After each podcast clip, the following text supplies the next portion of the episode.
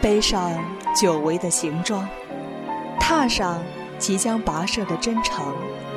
旅行的意义，在于用现实来放逐想象。我是背包客，身体在行走，灵魂在路上。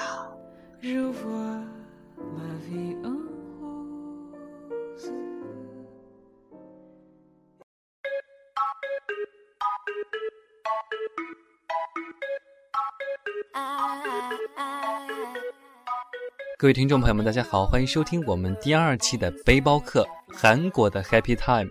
我们的背包客呢，也是一直闲置了很久，没有出第二期的节目。那么今天终于是送上了第二件作品。那么文杰我呢，也是对这样的一件事情表示非常的遗憾，也请我们的听众朋友见谅。这一期的我们是请到了两个嘉宾，这两个嘉宾呢是我现在的同学，一个是小迪，一个是雅琪哈。这一期的主要内容呢，是讲他们俩去韩国的一段经历。哎，他们俩不是一块儿去的，是分开两次去的。他们这两次的韩国之旅呢，碰上了好多非常好玩的事情，也吃到了很多的韩国美食。其实说起来也是让我非常的馋。他们的这段经历，我觉得也是非常特殊的。从旅途开始呢，就非常有意思，包括到后面他们也是介绍了夜市呀，包括他们的购物经历以及碰到明星的一些经历。我也希望各位听众能够喜欢这一期的韩国 Happy Time，喜欢这一期的背包客。we just love about we just love 안녕하세요안녕하세요我是雅琪，我是小迪。哎，我们这一期的主题呢是说你们的韩国之旅。那么关于这个韩国之旅，你们有没有什么特别想说的？说到韩国哈，我最想吐槽的就是韩国的人长得真的没有中国人帅，男的没有中国人高，没有中国人帅，女的没有中国人好看。我感觉韩国所有好看的人都抓去当明星了。和我们在平常所接触到那些韩国明星可能不太一样。嗯嗯嗯。 我觉得出去旅行吧，旅途就是一件非常神奇的事情。雅琪和小迪从中国到韩国的这段路程上，他们有哪些好玩的事情？我觉得他们的经历还真不一般。我们来听一下。当时你们去韩国，你们一块儿去的吗？啊，没有没有，我是高考结束的时候为了解压，所以说是自己一个人去的。自己一个人去的。对对对。而且我记得去韩国的时候特别糟糕的就是那一年去韩国遇到了梅花，就是当时我是坐船去的，当时的我在海上的风级大概有十三级。十三级。对，船长一直要。强强烈的说，我们要返航，因为如果不能安全返航的话，要要求所有的乘客要写一个遗书。这样呢，就是当当时我这心情好紧张，怎么办？我回不了中国了。但是挺幸运的，比较怎么说呢，在航船返航的半个小时之内，台风转向了，然后我们可以说。临时的是就顺便的就靠岸了，所以说去韩国还是比较艰辛的，比较惊险。当时船上的设施呢，总体来说吧，不会让人太寂寞，因为它船上有棋牌室啊、KTV 啊，嗯，而且还有就是赌场、超市，齐全啊。对呀，而且当时我因为在船上特别无聊嘛，于是乎呢，我就当时带的都是韩币。拿了大概也就五万块钱吧，五万块钱的比较幸运吧，不仅本捞回来了，还拿了十万块钱回来。到韩国就是吃了好多东西，也买了好多东西。那真的是非常棒。对啊，而且在船上呢，就是怎么说呢，因祸得福吧，因祸得福。它船上还有游泳池，然后早上还能看日出，特别美。二十六个小时的旅程也是。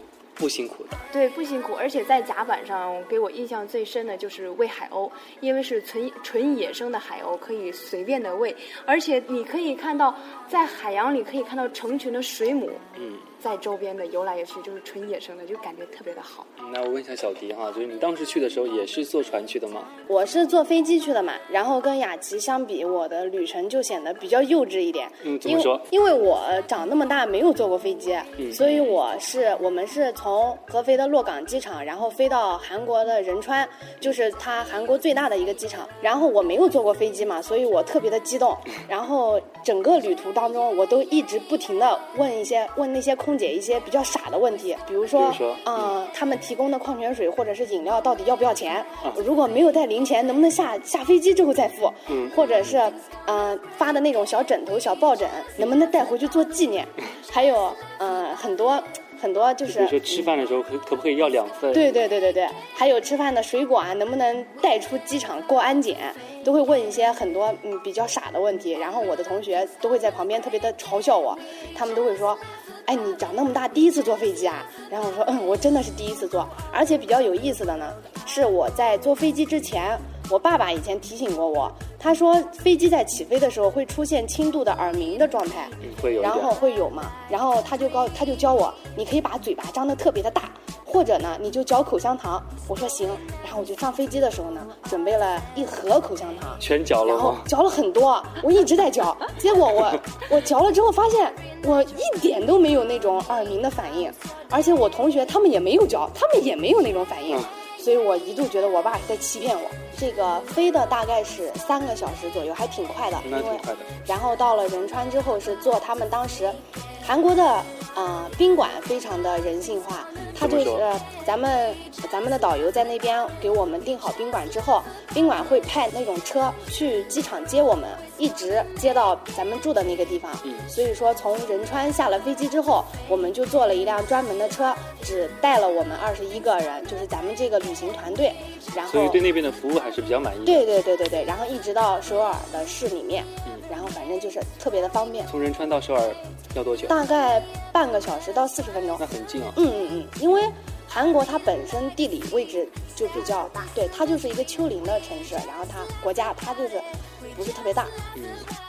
你这一次是和同学一块儿去的？嗯嗯嗯嗯嗯，我是和四个同学，也是我高中时候玩的特别好的朋友。嗯。有一个朋友今年是复读了嘛。然后他暑假的时候也正好赶到我们大一的暑假，大家都比较清闲，然后去的那个地方。哎，那说到韩国之旅啊，我觉得必不可少的是一定是吃。哎，对，嗯，你们应该是吃到了非常多的好吃的吧？嗯，吃的倒是不少，但是像什么乌鸡汤，嗯，乌鸡汤就是用韩国的高丽参加上。红枣、红枣、糯米，对对对对，听起来非常好，好香，那个特非常大滋补滋补的。你们俩当时去的时候都喝了这个汤，对，都喝了。怎么说呢？而且在韩国，大家都知道，韩国人都是个子矮矮的、瘦瘦的，人为什么呢？不吃肉。那边韩国肉好贵，韩国人说句老实话，有点娇气吧。嗯。怎么说呢？他们的牛都是自己养的，从来不吃进口的肉，他们都是自己养牛、自己宰着吃的。所以说，韩国那边烤肉特别贵。说到烤肉，我就要讲一下我那次去韩国，那次我就觉得韩国的烤肉再怎么贵哈，我就拿出来一千块钱，我要吃一顿烤肉，我一定要吃一把正宗的。当时我记得好清楚，我点了两份肉，然后点了一盘花菜。还有一个是烤的是土豆片，然后接着就是一些小料，还有一瓶清酒。当时就吃的还是不错的，因为味道特别正宗。然后结账的时候，你看哦念，然后我要结账，他当时还会说中国话，会说中文。对，当时就觉得特别亲切。我说那个结账，他跟我讲啊，您好，您本次消费是两千四百块钱。我说两千四百块钱是人民币吗？他说对。我说折合成人民币将近四十多万，我的妈！四十多万。对，可以说是我出生二十年以来吃的最贵的一次烤肉。真的是很贵。很贵。那它的味道和我们在中国所吃的这个韩国烤肉有什么不一样吗？那边的肉怎么说？不能说韩国人小气吧，但是那边人吃东西都习惯性切片，就包括吃香蕉都要切成片来大家分享。切成片。对，所以说韩国人可能说是懂得分享，但是他那个肉啊特别的薄，嗯，可能是入味特别容易，所以说这味道很好，味道特别好，但是没吃饱。那你觉得值吗？这这一次？哎，怎么说？从味道上来讲还是比较值的，但是从价格，我的妈呀，亏了。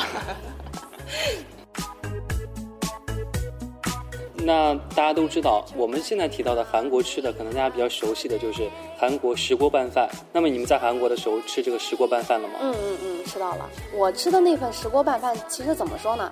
跟中国的吧差不多，这只能说咱们中国是找到了人家做韩国这种料理的精髓，嗯是，很几乎味道是一样的，真的就和二食堂三对对对对，和咱们二食堂的味是一个味道，还有它还比不上咱们二食堂，它分量还没有那么足哦，因为韩国人呢，他我吃了那么多天的这种韩国的料理什么的，他们最大的特点就是东西味道特别淡，而且不放盐啊，不放油，都是那种煮出来的原汁原味的蔬菜的味道，所以咱们吃的那种。火锅呀，其实就是马铃薯啊、豆芽呀、茄子呀，什么放在一起煮成一大锅，基本上没有什么味道，大杂烩了。对对对，东北的乱炖。对对对，所以它的石锅拌饭呢，里面的原料就是大米啊，然后海苔呀、就那种切成那种小碎末的那种海苔，然后韩国当地的那种菜吧，然后在中国很少，但是吃起来很脆的那种东西，甜萝卜吧，不是甜萝卜，萝卜还能吃出来的。然后反正他放的都是蔬菜，蔬菜没嗯，他的是你没有点荤菜吧？没有，他就是那样，荤菜它没有肉，荤菜就付不起付不起。哦，原来是这样。但是韩国的泡菜特别好吃。对对对，他每一正宗的韩顿都有。对国泡菜，对韩国正宗的泡菜，用他们韩国人当地话讲说，韩国的泡菜其实是一种营养品。嗯营养品对，是一种营养品，它不是像中国那种咸菜吃多了会有害健康。对对对韩国的泡菜吃完之后是健康的。对对对，而且像，因为韩国离朝鲜比较近嘛，朝鲜离我家东北那边也比较近，再加上我干妈是韩国人，所以说我干妈自己就是公司产出来那种咸菜泡菜，嗯我上次回家的时候回来给他们带泡菜，嗯，味道特别正宗。他们就是早早的，就是大米饭泡菜，然后就一顿饭，吃的特别香。就被你们这么说的，真想尝一下。真的特别好吃，而且雅琪刚才说它有就是非常高的营养价值嘛，这个是真的。因为当时我们去的时候，还到了一个那种专门参观别人制作泡菜的地方，然用后脚踩的吗？对，不是啦，是用手揉的，其实差不多。手揉。嗯，都是比较手工嘛。嗯然后它当里面比较重要的一个环节就是它的那个酱料。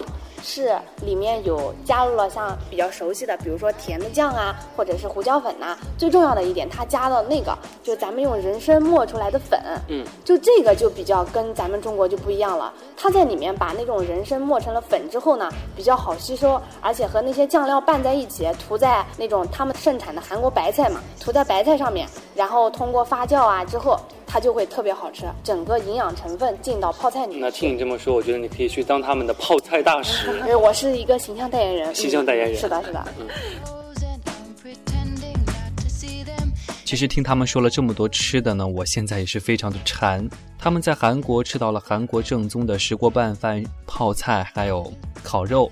哎，我觉得很多听众听起来就已经非常的想要去到那边尝一尝那边正宗的这些食品。那么我也希望你们下次有机会呢，能够去尝一下。对于女生来说呢，购物是她们的一个天性。她们到了韩国之后呢，也是一直想要着去买东西、去 shopping。不过对于她们来说，到了韩国确实是一次血拼之旅啊。那除了就是说吃之外，你们还有没有什么其他的旅途当中发生的一些好玩的事儿啊，或者是一些你们觉得非常有趣的东西？作为小迪的室友来说呢，他是一个淘宝的狂人。淘宝，韩国对他来说简直就是一个购物的天堂。虽然说他在济州岛待的时间长，在首尔待的时间比较短，他有点没逛嗨。对对对，我晚上的时候，就是咱们导游是我们八点钟结束的整个一天的行程，我晚上的时候还跟我同学单溜出来，因为韩国比较有名的就是夜市嘛，它晚上不关门，然后我还我们就。偷溜出来到什么明洞啊那种步行街啊，还有韩国东大门最著名的一个批发市场那种，嗯去那儿一直逛到了第二天早上五点，然后呢，我们就坐车回去吃了一顿早饭，接着出来逛。我就是抓紧一切机会偷溜出去买东西。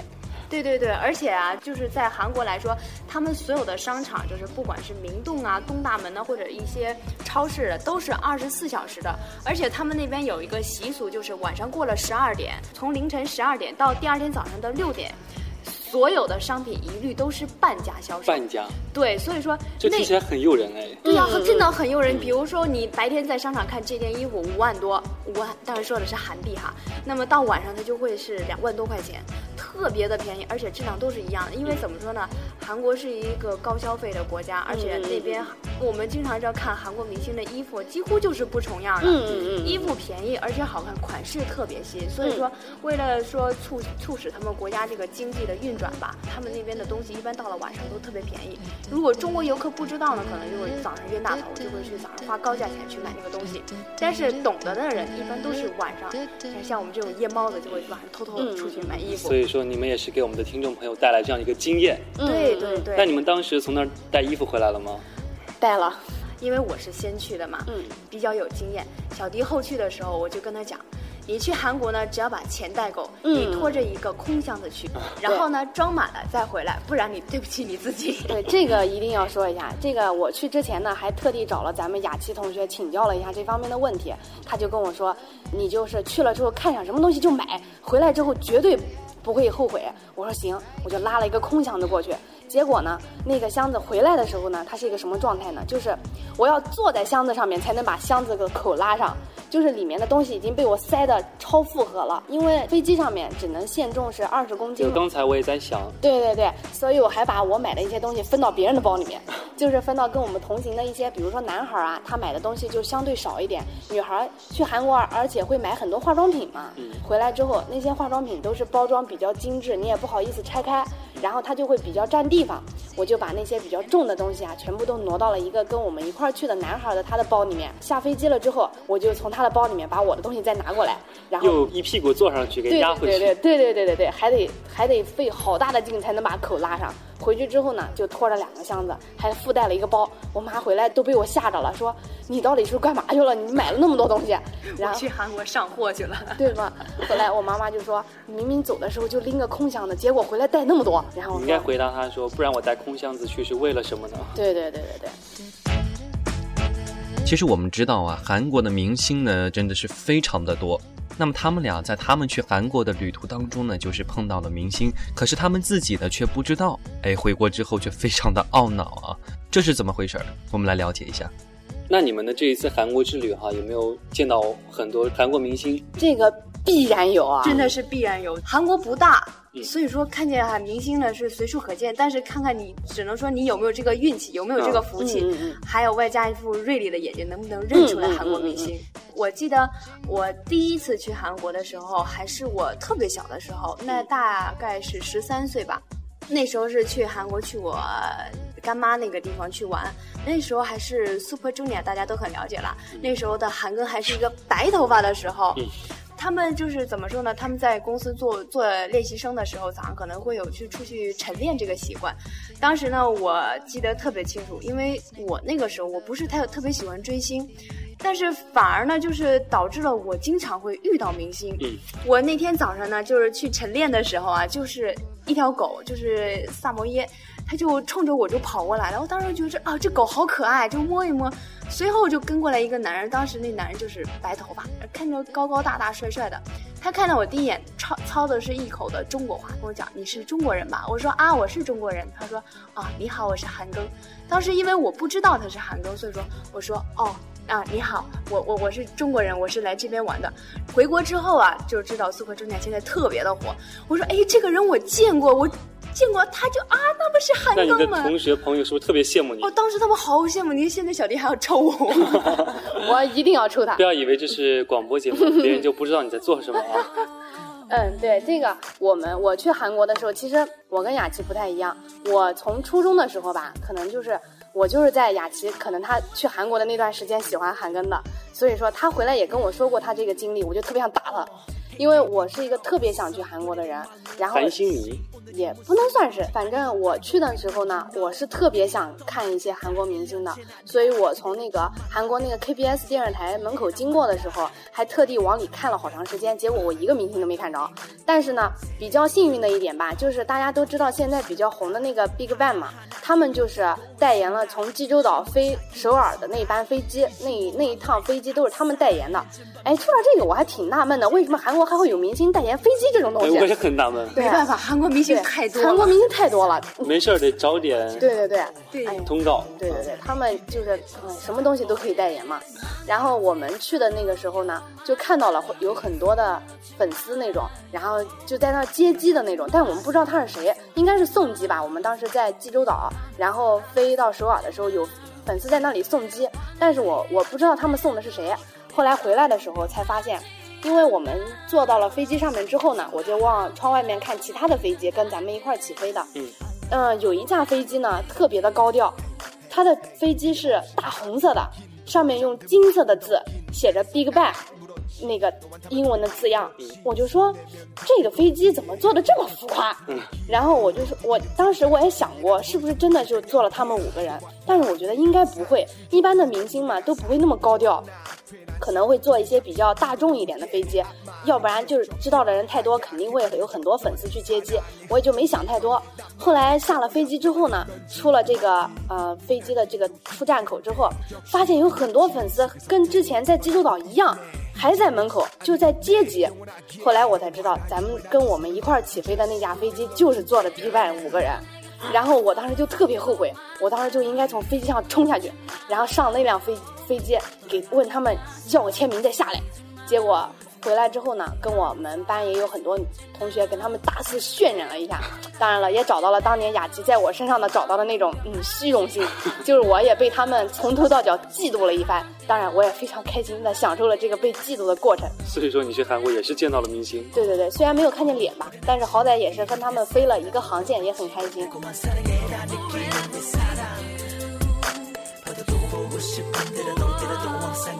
听他们说了这么多呢，也是让我蠢蠢欲动。对于韩国这个地方呢，以前没有太多的想法，但是经过他们这一番介绍之后，却勾起了我想要去韩国旅行的一个念头。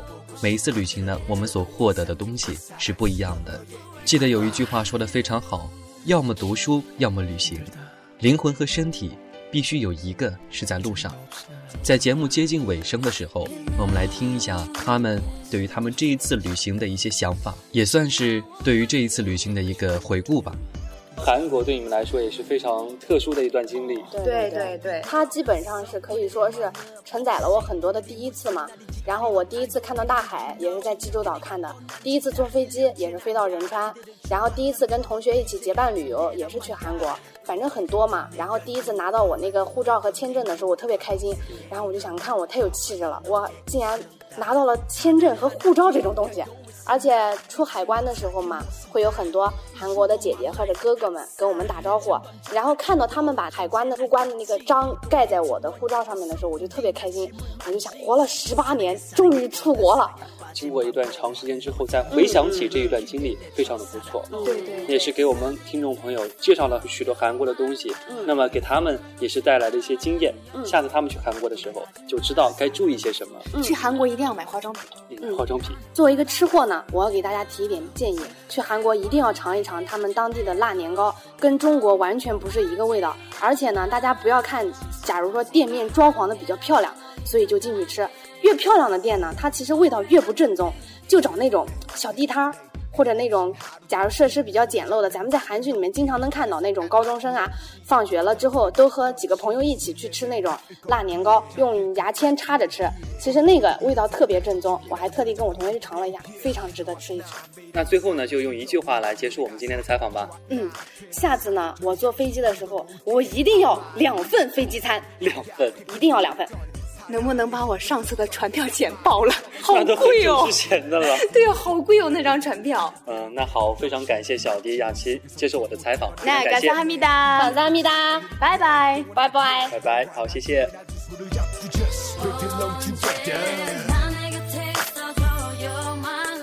那么到目前为止呢，我们第二期的背包客韩国的 Happy Time 到这个地方差不多就要结束了。其实我也不知道第三期的背包客会在什么时候能够让大家听到，但是我依然希望听众朋友们能够支持我的背包客。文杰我呢会将背包客一直做下去。当然，各位听众有什么建议或者意见的话呢，都是可以和我联系的。我也希望在你们的支持下，在你们的希望之下，我的背包客能够越做越好。在节目的最后，还是一如往常，送给大家一句关于旅行的唯美的话语：对未知的恐惧，对舒适的留恋，将阻止我们成为一个旅行者走上冒险的征程。可是，当你做出这样的选择，你就永远不会后悔。这句话是来自一篇叫做《我们为什么要旅行》的文章。这句话说的非常好，只要当我们做出了这样的选择，我们将永远不会后悔。背包客永远陪伴着您，我是文杰，我们下期节目再会。 아직도 눈 뜨면 있을 것만 같은데. 미안해. 그리고 사랑해